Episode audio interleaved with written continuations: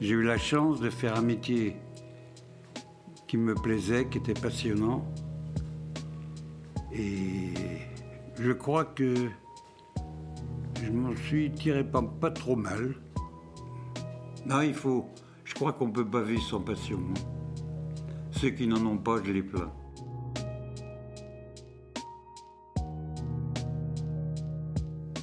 Bonjour, moi c'est Marjorie. Bienvenue sur Parole de Vieux, le podcast qui raconte les histoires de nos grands-mères et nos grands-pères. Avant tout, je voudrais vous remercier pour tous les retours positifs que j'ai reçus sur le premier épisode du podcast. Je m'attendais pas à tout ça, donc merci. Je suis ravie que ça vous plaise et j'espère que les prochains épisodes vous plairont tout autant. Dans l'épisode d'aujourd'hui, on rencontre Alain, le compagnon de Christine. Lui aussi a accepté de parler à mon micro. En même temps, c'est quelque chose qu'il connaît bien, puisqu'Alain a été journaliste. Pour vous le présenter un petit peu, Alain a 88 ans et il a vécu à Paris une très grande partie de sa vie, dans le 14e arrondissement. Il était journaliste télé chez TF1, donc la première et plus ancienne chaîne de télévision. À mon micro, il a souhaité me parler de ce métier qu'il a tant aimé et qu'il continue d'aimer. Car comme il dit, être journaliste, c'est comme être curé, on le reste toute sa vie.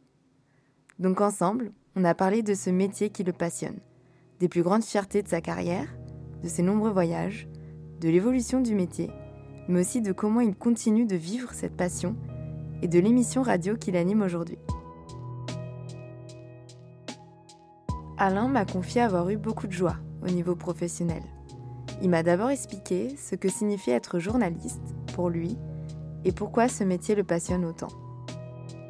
Donc vous, êtes, vous étiez journaliste? Oui, oui, j'étais Et journaliste. comment vous êtes devenu journaliste? D'abord, le moteur principal du journalisme, c'est la curiosité. Si vous n'êtes pas curieux, c'est pas la peine de faire ce métier-là. Puis c'est toujours la,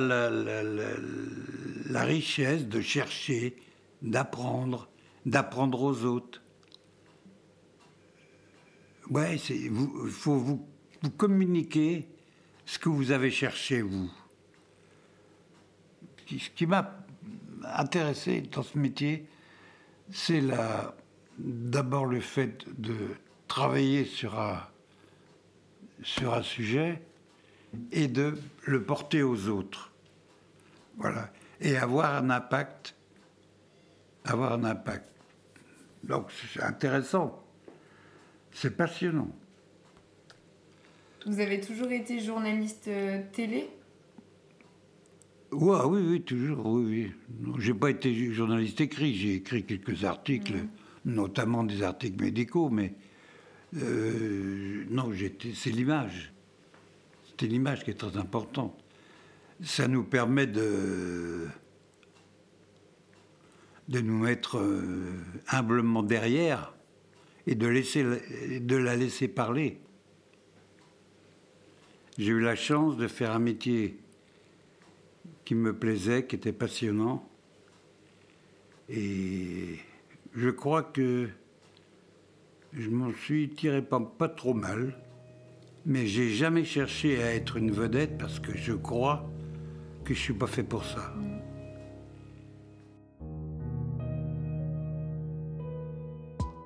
Au cours de sa carrière, Alain a travaillé sur beaucoup de sujets. Par exemple, il m'a expliqué avoir contribué à lancer l'arthroscopie en France, une technique opératoire permettant de visualiser l'intérieur d'une articulation grâce à une caméra. C'était en 1980. Mais Alain était avant tout journaliste sportif. Il est revenu, avec beaucoup de modestie, sur les plus grandes fiertés de sa carrière. J'étais heureux de, faire, par exemple, des, reportages de ski. Je me suis bagarré parce que à un moment ou un autre, à un moment ou un autre, il y avait des problèmes dans le ski de descente, où les descendeurs les descendeurs français n'arrivaient pas à gagner des descentes parce que euh, il y avait quelque chose qui qui, qui, fonctionnait pas. Alors, je me suis mis au travail, j'ai essayé de comprendre.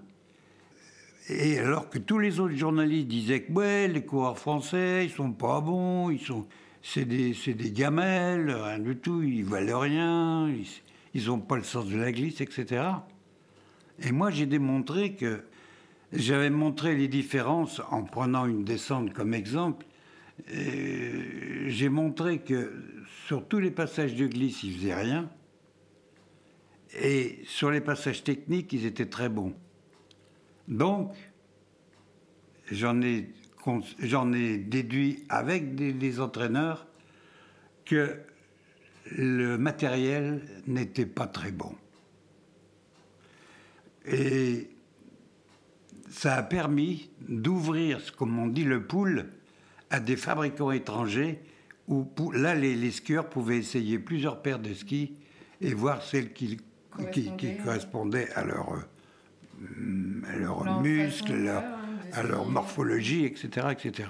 Donc, j'ai été remercié d'ailleurs, les gars de l'équipe de France et l'entraîneur, qui était un Suisse à ce moment-là, m'avait envoyé une jolie carte pour me remercier en disant voici un peu grâce à vous que Picard, par exemple, euh, c'était le skieur de l'époque, euh, a eu des médailles. Voilà. Donc. Belle reconnaissance. Deuxième chance. Ouais. Ah, j'étais content de moi. Et puis, il y a eu, bon, j'ai fait des, Il y a eu, ouais, je dis l'arthroscopie, le surf aussi. Le surf, j'ai découvert le surf, un peu tard, certes, au hasard d'une balade en, en, camping-car sur la côte basque. Je suis tombé par hasard sur une petite compétition de ski, de ski, de surf, pardon. Et là, euh, je me suis dit, merde, ils, sont, ils sont quand même, il y a quelque chose à faire dans, ce niveau -là, à ce niveau-là. Parce que le surf était considéré à cette époque-là un peu comme une way of life. C'est-à-dire euh, les gars étendus, les nanettes étendues sur la plage, et les gars filmant le machin, et aller surfer quand ça les chantait. Et moi, je me suis dit, ce sont quand même des athlètes, ces mecs-là. Enfin, je ne sais pas si c'était des athlètes. Mais je, me suis dit, c'est quand même un sport à part entière. Par exemple, il y avait des Australiens et tout, qui surfaient, qui, avaient, qui avaient de la nutrition, qui étaient, comment dirais-je, qui s'entraînaient dur, etc., etc., dans des mouvements spécifiques. Et j'ai montré que le, le surf était un sport à part entière. Voilà. Ça, ça a été ma, ma contribution au surf.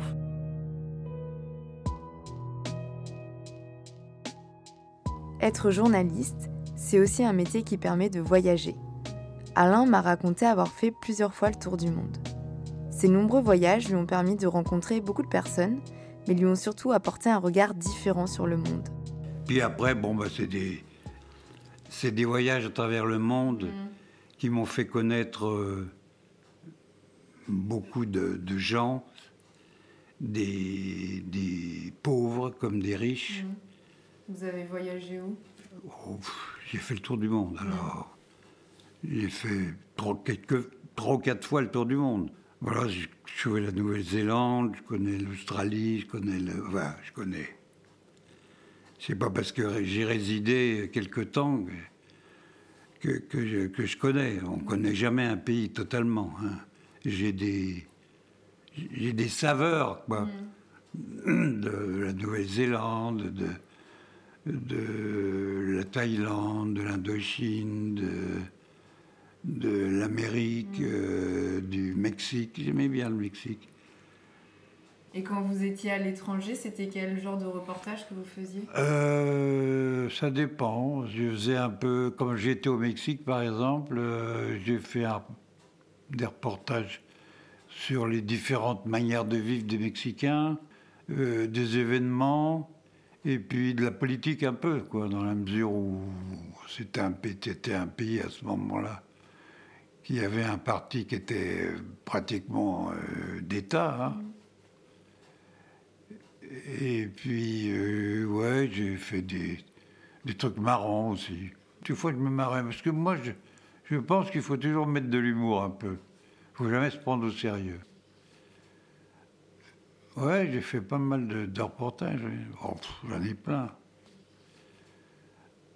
Les voyages m'ont marqué, m'ont montré que on n'est pas grand-chose dans ce, ce petit monde, qu'il y a beaucoup de violence, qu'on vit un monde de violence, et que il y a une qualité qui manque, c'est la douceur. La douceur, et je crois que c'était Malraux qui disait Ô douceur, dont on se demande ce que tu fais encore dans ce monde. C'est beau. Oui, j'ai- fait l'éloge de la douceur parce que c'est la fille aînée de l'amour.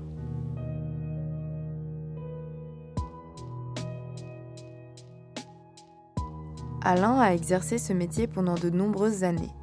Je lui ai demandé comment le métier de journaliste avait évolué au fil de sa carrière. Il m'a notamment raconté ce qui avait changé dans son métier lorsque Bouygues a racheté TF1. Vous avez exercé ce métier pendant longtemps. Est-ce que vous l'avez vu évoluer? Hein, Vous avez eu le sentiment que. Ah oui. Oh, puis là, le moment où ça a évolué, je me suis barré. hein. Ouais. Comment il a évolué? Évolué, on, on faisait plus de, de trucs euh, sérieux. On surfait. On surfait sur une actualité. On faisait du direct. Moi, j'en ai jamais fait, j'ai jamais voulu en faire. On fait du direct, plus de magazine, plus de, recul par rapport. Quand, on, Bouygues est arrivé, car c'est Bouygues qui nous a rachetés, ça a été affreux. Ça a été affreux parce que on- n'existait plus. Le travail des journalistes avait complètement disparu. C'était les animateurs qui, qui- qui prenaient le, la lumière. Et puis les journalistes, euh, on faisait plus de magazines, Ouais. plus de reportages. Puis il fallait que ça, ça pulse et qu'il y ait des retombées, euh, euh, comment dirais-je, sur le plan audience. Mmh. Alors, il fallait prendre des trucs qui marchent. Alors, quand on faisait, je sais pas, si vous faisiez un reportage sur un, sur, euh, sur un mec, ça les intéressait pas, par exemple. Ça les intéressait plus. C'était le spectacle. Le spectacle, le spectacle. Alors, moi, quand j'ai vu ça, je me suis barré. Puis voilà. J'avais les, les annuités nécessaires. Donc, je me suis barré. Non, j'étais plus d'accord avec ce qu'on faisait. Moi, je suis un homme de magazine, je suis pas un homme de, di- direct, par exemple. Mais j'aimais bien fouiller, moi.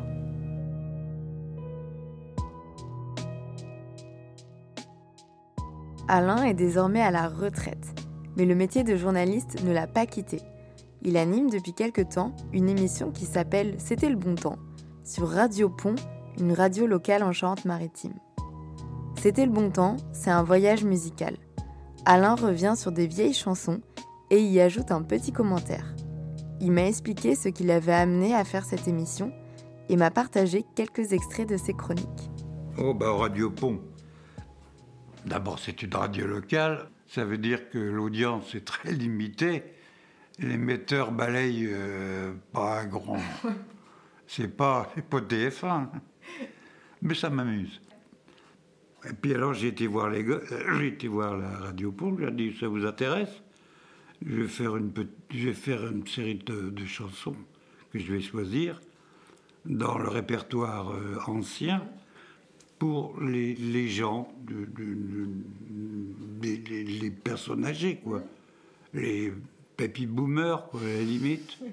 Hein Ouais. C'est comme ça qu'on dit. C'est comme ça qu'on dit.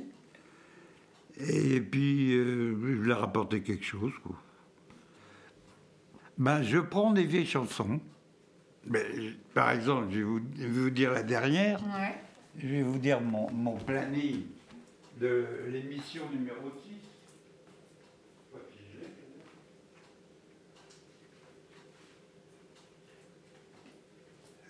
C'est toutes mes notes, Ah oui. c'est mes commentaires.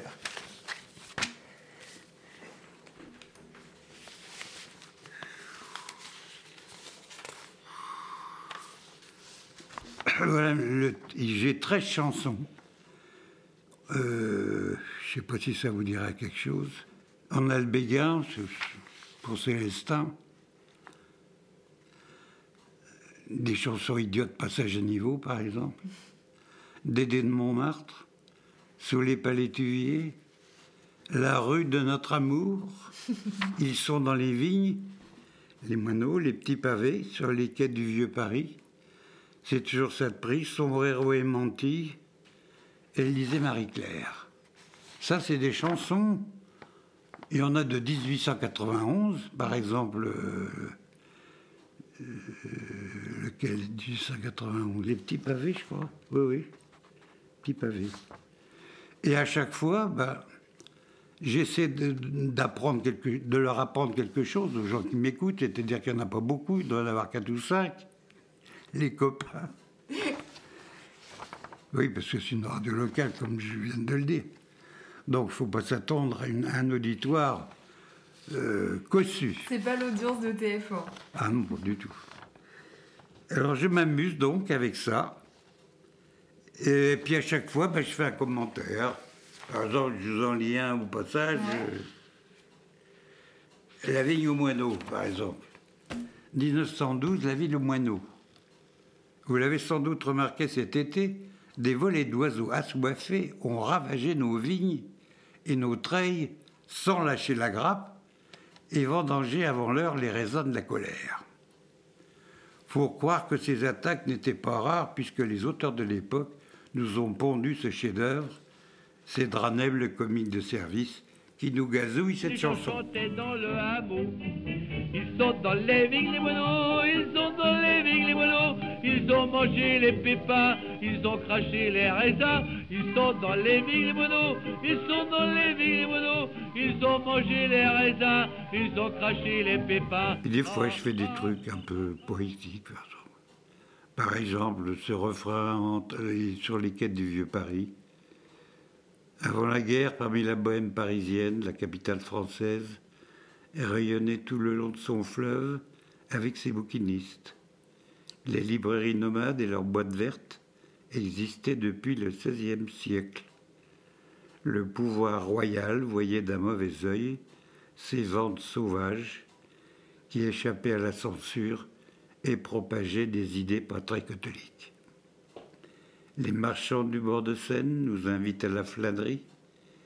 Ils nous distillent un peu de parfum de liberté qui nous empêche de vieillir. Paris, le long de la Seine, le bonheur sourit.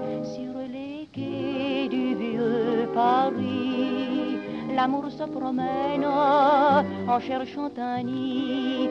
Vieux bouquiniste, belle fleuriste, comme on vous aime, vivant poème.